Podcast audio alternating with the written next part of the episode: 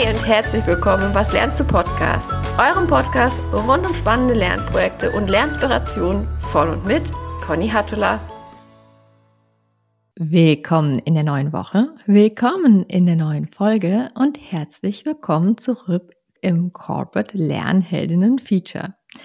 Ich freue mich, dass ich zum Abschluss unserer Corporate Lernheldinnen Reihe eine wunder, wunderbare Gästin hier im Was lernst du Podcast begrüßen kann, nämlich die Franzi Schleuter von Maiborn Wolf.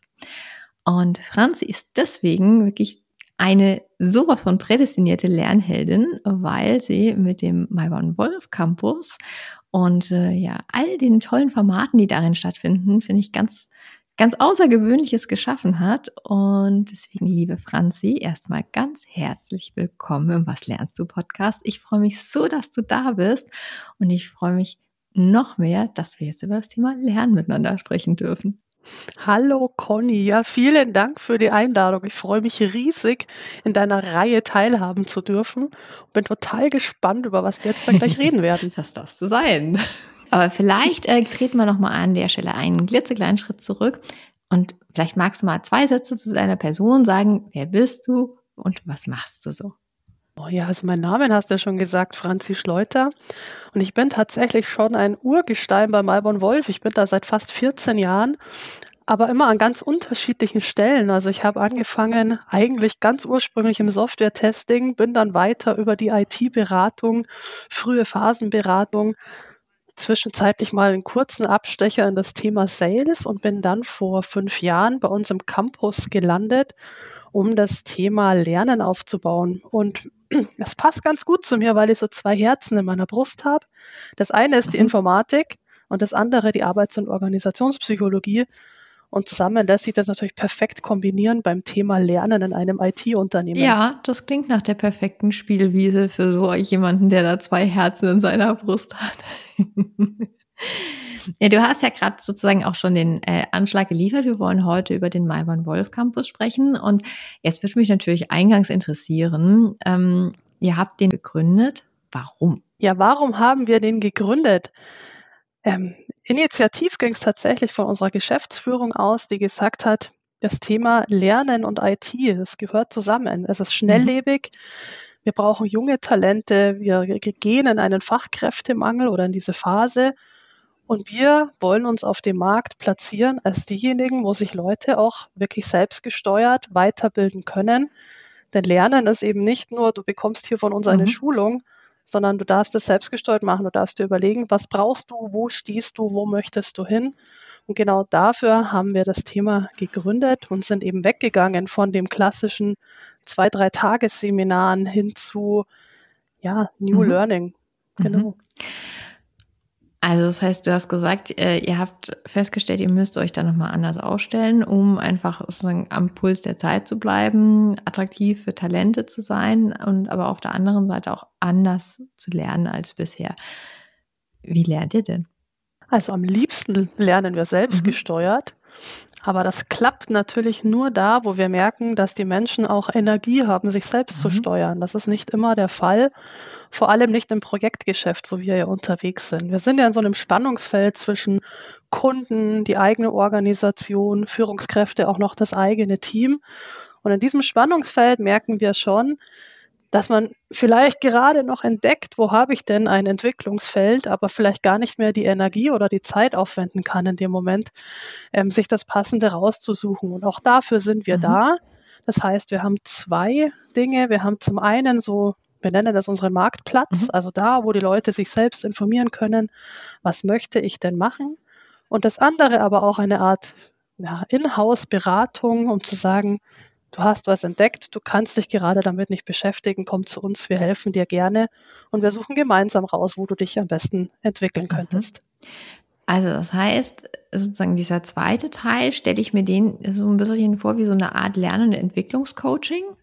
Genau, genau so kann man sich vorstellen. Du kommst quasi mit einem Bedarf, meistens mit einem Problem.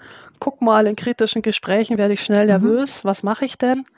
Und dann gehen wir gemeinsam den Weg, schauen uns um, was ist denn ein Format, das dir besonders gut helfen mhm. könnte? Genau. Oh, spannend. Und managen das für dich. Also das heißt, ihr begleitet dann sozusagen diese individuellen Lernreisen. Während der Marktplatz ja eher so dieses kollektive Lernen ist, beziehungsweise sozusagen das, das, das kuratierte Lernen im Sinne von, das sind die Inhalte und da greift dir sozusagen raus, was für dich jetzt gerade einfach dran ist, richtig? Genau so. Da sind ganz unterschiedliche Formate drinnen, mhm. also von E-Learning-Formaten mhm. über auch Seminare, große Lernreisen bis zu sechs Monaten, also ganz unterschiedliche Formate, aber tatsächlich so, dass du sagst, ja, ich möchte das gerne machen und ich schreibe mich hier ein. Mhm.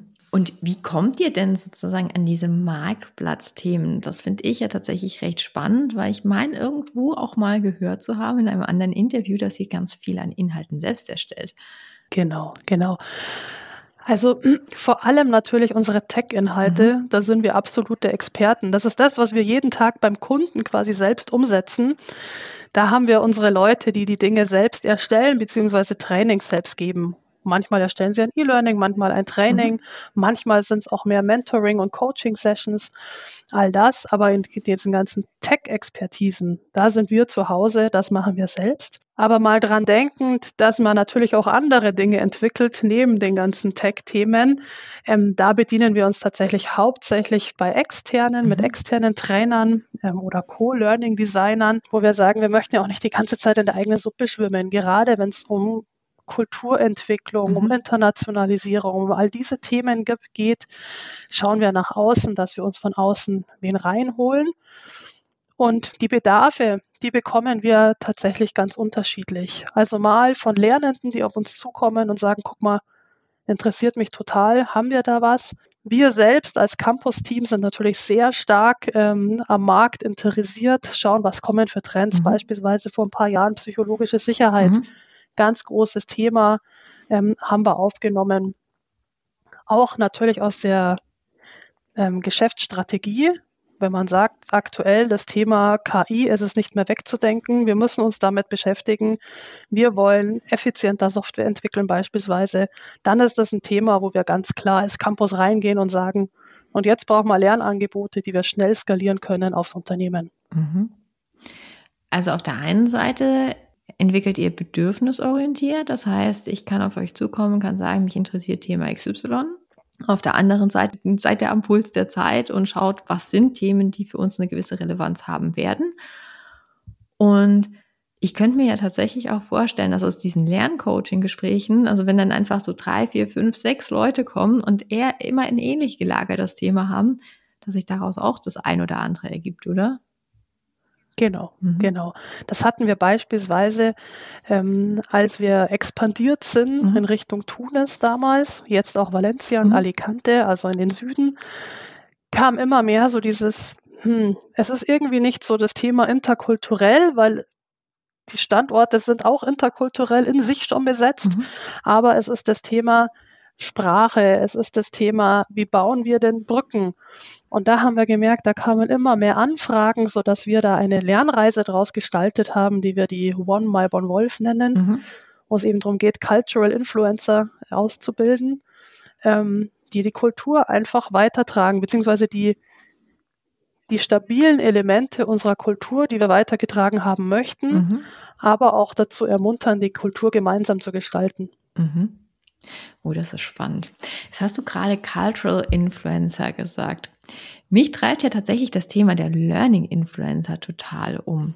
Es würde mich mal interessieren, ich meine, du hast Erfahrung darin, wie man so ein Cultural Influencer Programm aufsetzt. Wie würdest du an ein Learning Influencer Programm rangehen? das ist eine total spannende Frage. Dazu haben wir uns auch schon Gedanken mhm. gemacht. Ähm, und tatsächlich würden wir erstmal mit der Frage hergehen, woran erkennen wir denn einen Learning Influencer und was machen die Menschen danach anders? Mhm. Also quasi weg von Skill und Inhalt hin zu, woran sehen wir das denn, was passiert? Und jetzt mal weiter gedacht, wenn wir uns überlegen, ein Learning Influencer hat beispielsweise das Ziel, dass die Menschen sich mehr mit dem Thema Lernen beschäftigen. Mhm dann würde ich sagen, sind wir in unserem Campus-Team genau die Learning Influencer. So sehen wir uns auch übrigens. Mhm. Wir sehen uns nicht als eine Personalentwicklung, mhm.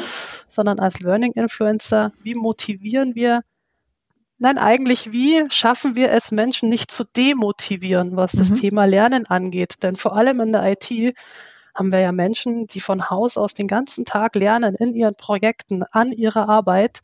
Und wir müssen schauen, dass wir Prozesse abschaffen, dass wir es so leicht wie möglich machen, dass Lernen zur Selbstverständlichkeit wird Mhm. und auch Vorbilder schaffen.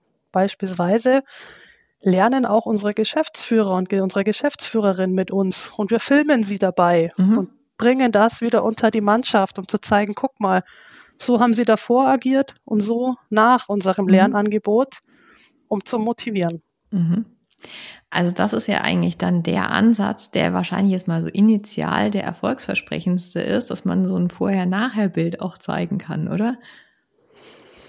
Also das ist schon ziemlich beeindruckend, ja. Mhm. Also für alle Beteiligten und auch weil klar wird, alle kochen hier mit Wasser, alle lernen und für alle ist Lernen selbstverständlich, genauso wie das Fehler oder noch nicht ganz perfekt machen. Das gehört einfach dazu und darum geht es auch nicht. Es geht darum zu erkennen, wo kann ich besser werden, da wo ich hin möchte. Ja, und ich meine, ich finde das auf ganz vielen Ebenen ein ganz, ganz tolles Beispiel, das du da gerade aufgemacht hast. Auch, weil das ja zum einen ja auch eine unglaubliche Offenheit und Transparenz von Seiten der Geschäftsführung zeigt. Dieses, schau mal, ich bin nicht perfekt, ich muss mich genauso weiterentwickeln oder ich möchte es. Ähm, und damit offen umzugehen, das birgt ja dann auch immer eine gewisse Verletzlichkeit, die man dann auch einfach zeigt. Und zum anderen ist dieses Augenhöhe-Thema direkt da. Also das ist nicht so ein, und ich finde, du solltest X machen, weil, sondern wir sitzen halt alle in diesem Lernboot. Also deswegen finde ich das ein wirklich ganz, ganz schönes Beispiel. Genau, und genau das ist tatsächlich auch der Effekt, den wir da ganz stark spüren. Wir versuchen auch tatsächlich, vor allem in unsere größeren Lernreisen, auch immer Geschäftsführungspräsenz mit drinnen zu haben. Und zwar nicht in einer, ich nenne es jetzt mal eine leicht despektierlich Winke-Onkel-Rolle, sondern eher in der Rolle, mit den Leuten zu sprechen, sich auszutauschen, Ausfor- Austauschformate zu schaffen, weil das einfach total gut ankommt und wie du sagst, diese Augenhöhe und Nahbarkeit herstellt, die ja in unserer Kultur total wichtig ist. Ja, also Mhm. wir wir wachsen organisch. Wir versuchen Austausch auf allen Ebenen zu schaffen und um das herzustellen, braucht man diese Nahbarkeit. Mhm. Das heißt, wie stelle ich mir das vor? Das heißt, dann ist sozusagen in den Lernreisen jeweils ein, also mindestens ein Mitglied der Geschäftsführung wirklich auch Mitglied der Lernreise, also lernt sozusagen mit oder, oder ist dabei und steht für Austausch bereit. Nur damit ich das klar Mhm. habe, auch für mich. Genau. Ähm, tatsächlich jetzt in den Lernreisen ist es so, dass sie dabei sind und sich für den Austausch bereitstellen, ja, und sagen, es gibt irgendwie einen kurzen Impulsvortrag und dann wirklich einen Workshop, ein Workshop-Format. Es gibt aber auch Dinge, ähm, wo unsere Geschäftsführer mehr dabei sind, zwei Tage am Stück und die Leute in der Lernreise ein Format schaffen, wie sie diese Zeit optimal mit den Geschäftsführern nutzen können, um alles abzusaugen, was sie interessiert, um vielleicht Mhm. Input zu geben, was für sie gerade wichtig ist.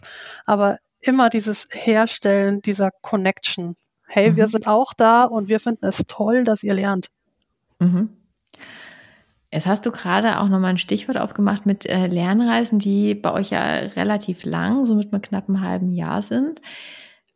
Ich meine, in der Recherche auch gelesen zu haben, dass ihr mit Erhebungen nachweisen könnt, dass bei euch diese Lernreisen auch tatsächlich das erfolgversprechendere Format sind und diese Learning Nuggets, wirklich so dieses Learning in the Flow of Work bei euch in der Form gar nicht so richtig funktioniert. Kannst du da mal so ein bisschen Mhm. Licht ins Dunkel bringen? Ja, sehr gerne. Also Learning Nuggets ist bei uns nicht in the flow of work, sondern Mhm. damit meinte ich tatsächlich, naja, kleine Videos, die sich die Leute quasi anschauen, Mhm. aber die wir nicht direkt an ihr Arbeiten ranbringen. Das wird sehr oft als eben störend empfunden und on top zu allem, was ich eh schon mache den ganzen Tag, presse ich mir mal noch schnell was rein. Und diese Wirksamkeit ist bei uns tatsächlich nicht so gegeben, wie, uns, wie wir uns das erwünscht hätten oder wie auch unsere These tatsächlich zu Beginn gewesen wäre, als wir diese erstellt haben. Wenn wir eine Lernreise erstellen, arbeiten wir mit einer Impact Research. Mhm. Das bedeutet, wir erstellen da eine, eine Map, wo eben genau solche Fragen draufstehen wie Zielgruppe, woran erkenne ich ein verändertes Verhalten, mhm. ähm, wie passt das in unsere Geschäftsstrategie und noch ein paar mehr Fragen. Und da machen wir zu Beginn einer jeden Lernreise eine Erhebung mit Stakeholdern, also mit Teilnehmenden, mit Führungskräften, mit Geschäftsführern, also mit den Leuten, die es im weitesten Sinne betrifft. Und dasselbe machen wir mittendrin mit den Lernenden. Ist mhm. es das? Gehen wir in diese Richtung? Brauchen wir was anderes? Müssen wir Richtung anpassen? Und am Ende nochmal nach zwei, drei Monaten, um dann abzuchecken, das, was wir sehen wollten an messbaren oder sichtbaren Kriterien, haben wir das erreicht oder nicht? Mhm. Und da merken wir bei den Lernreisen, in denen wir ja sehr nah an den Leuten dran sind, da ist diese Wirksamkeit sehr, sehr stark gegeben. Also ich würde sagen, da liegen wir bei zwischen, ich sag mal, 80 und 90 Prozent, was ein sehr mhm. hoher Wert ist. Und bei den Learning Nuggets ist verpufft es ganz schnell. Mhm. Hast du mal so ein thematisches Beispiel zu so einer Lernreise? Mhm. Welche nehmen wir? Wir nehmen unser Führungskräfteausbildungsprogramm. Mhm. Genau. Da ist ganz klar, also Führung bedeutet bei uns nicht Personalverantwortung, mhm. sondern wir haben ja ganz viele Rollen, Scrum Master, Projektleiter, all diese, diese Rollen, die keine Personalverantwortung haben, aber eine fachlich-inhaltliche Führungsaufgabe. Und da ist das Ziel, neben allgemeinem Führungshandwerkszeug eine persönliche Challenge sich zu überlegen, was ist denn ein Thema, aus deinem Alltag, mit dem du dich gerne, mit diesem Fokus du dich gerne beschäftigen möchtest und durch diese Lernreise begeben.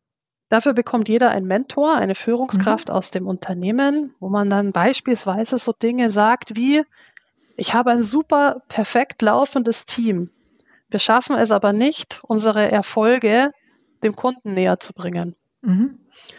Das ist dann eine individuelle Challenge, die sich diese Person gesetzt hat und auf alle Inputs, die wir da generieren, ähm, quasi diesen Fokus setzt und zusammen mit dem Mentor immer wieder neue Ideen entwickelt. Was kann ich denn jetzt tun dafür? Also ausprobieren, mhm. gucken, hat was gewirkt, ja, nein und das nächste ausprobieren. Das ist wirklich so ein stetiger Prozess, wo man sich immer wieder vom Neuen überlegt, welche Ideen könnte ich denn jetzt ins Team spielen. Und ähm, da merken wir eine extrem hohe Wirksamkeit, weil es so stark individuell tatsächlich ist, wo mhm. die Leute zum Schluss auch einen Haken hintermachen können. Ich habe es geschafft. Das ist richtig, das ist richtig cool.